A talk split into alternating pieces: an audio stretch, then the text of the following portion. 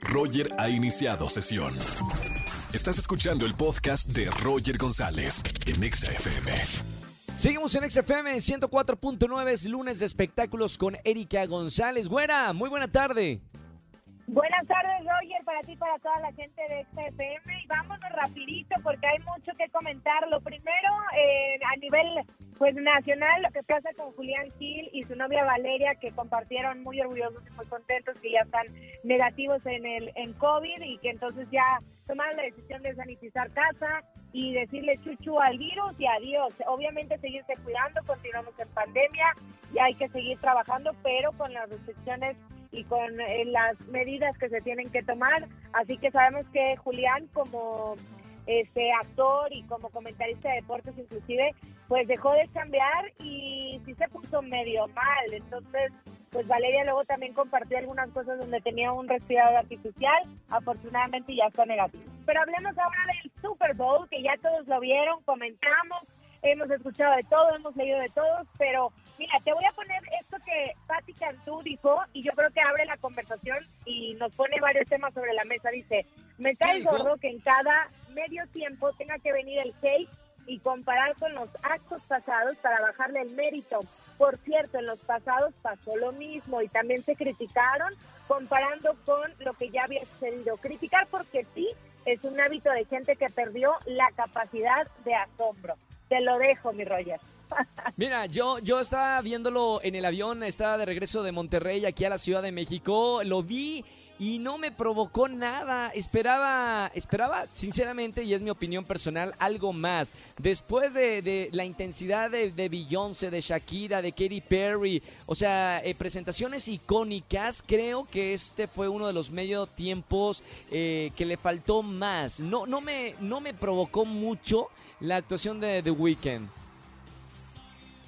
Entiendo esta parte. A lo mejor lo que ella dice es como en el asunto de comparar con los anteriores, ¿no? Pero eso creo que es inevitable, o sea, pues porque venimos teniendo un récord, ¿no? Para decir, y nos encanta quién fue mejor, quién fue peor. A lo mejor lo que sí podemos modificar es que cada quien es único. Nadie va a ser exactamente eh, como el otro, o no nos tenemos que nosotros poner a compararnos y poner la vara más alta, sino que cada quien hará lo suyo. Especialmente con The Weeknd, pues sí, a lo mejor faltó que prendiera, faltó una colaboración. También era más difícil para él por la pandemia, por los recursos que había, aunque había mucho dinero, no era... Oye, 7 millones de dólares, 7 millones de dólares, pues ¿en qué se los gastó? en los vendajes de la cara de los bailarines. No, no te creas, no sé, la verdad es que sí, esa parte eh, causó mucho ruido pero, pues bueno, eso fue parte de lo que, de los comentarios que desataron en el Super Bowl. Otro punto también es que viste que estaban los cartones ahí del público que pusieron, este, que la gente pagó porque su cara estuviera impresa en esos cartones y que ahí estuvieran, eh, pues aparecieran en la tele. También los famosos. Billie Eilish estaba ahí, también estaba Lady Gaga, por mencionar algunas que aparecían entre el público y bueno, eso también fue algo de lo que llamó la atención. No importa si nunca has escuchado un podcast o si eres un podcaster profesional. Únete a la comunidad Himalaya. Radio en vivo. Radio en vivo. Contenidos originales y experiencias diseñadas solo para ti. Solo para ti. Solo para ti. Himalaya. Descarga gratis la app. Bueno, yo también eh, esperaba porque se hablaba muchísimo. Ya ves que todos los, los artistas llevan artistas invitados al medio tiempo. Se especulaban que iba a estar o Bruno Mars, o la Rosalía, o Maluma, o Daft Punk. Y pues nada, no hubo nada, no hubo sorpresa en el show. No hubo nada, ni Rosalía, ni Maluma, ni Daft Punk, ni nadie. Y la verdad es que, bueno, The Weeknd tiene una gran voz, pero también ha tenido muy buenas colaboraciones. Entonces, sí, era como algo que se podía esperar. O ya mínimo el baile de TikTok en Blinding Lights cuando salió. Tampoco lo este, hubo. Tampoco. En fin, sí, pobre, porque pues esa historia, pero a lo mejor no de la forma en que él quería.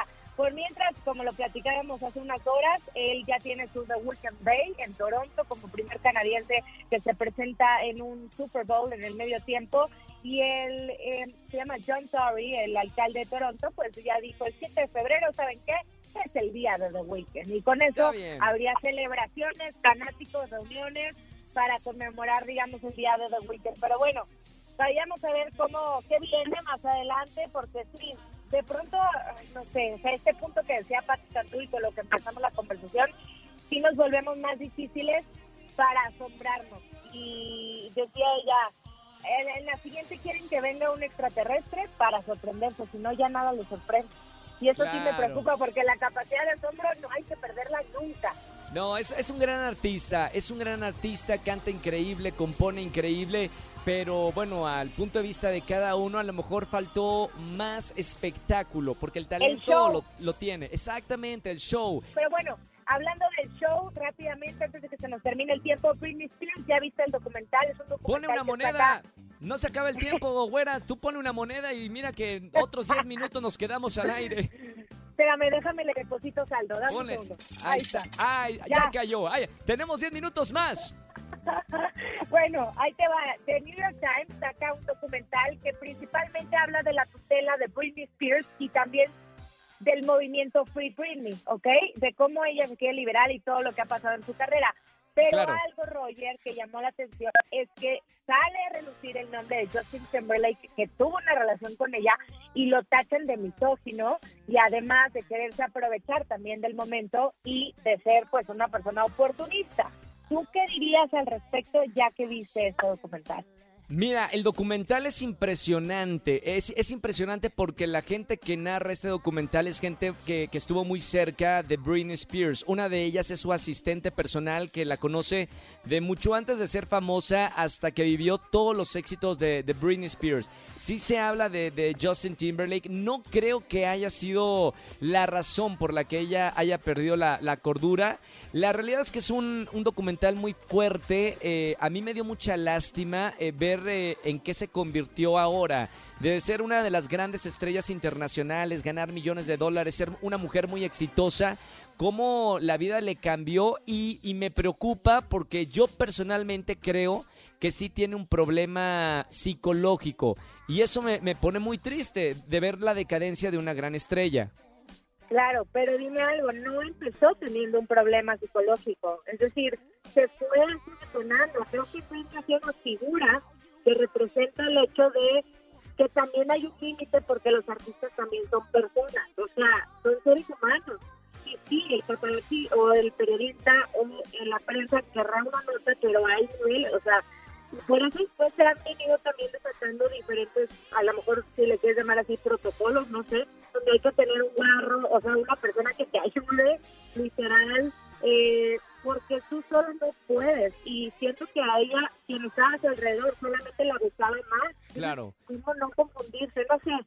Es muy complejo el tema, pero al final que se exponga y si esto le va a ayudar a Britney Spears a que pueda quedar con la custodia de sus bienes y su dinero, pues qué bueno.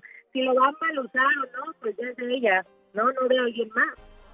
Claro, bueno, eh, la verdad es que me gustaría que la gente que nos esté escuchando dé una opinión de este documental Sí. que, atención, está disponible hasta este momento, porque yo lo vi ayer en la noche totalmente liberado en una página, eh, de- en un canal de YouTube.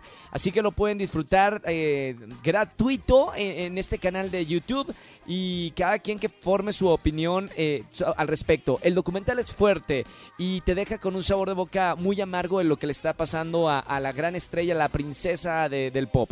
Así es, Reyes. Gracias, güera. Sigan a Erika González en las redes sociales. Eh, güerita, nos escuchamos el próximo lunes. Escúchanos en vivo y gana boletos a los mejores conciertos de 4 a 7 de la tarde por Exa FM 104.9.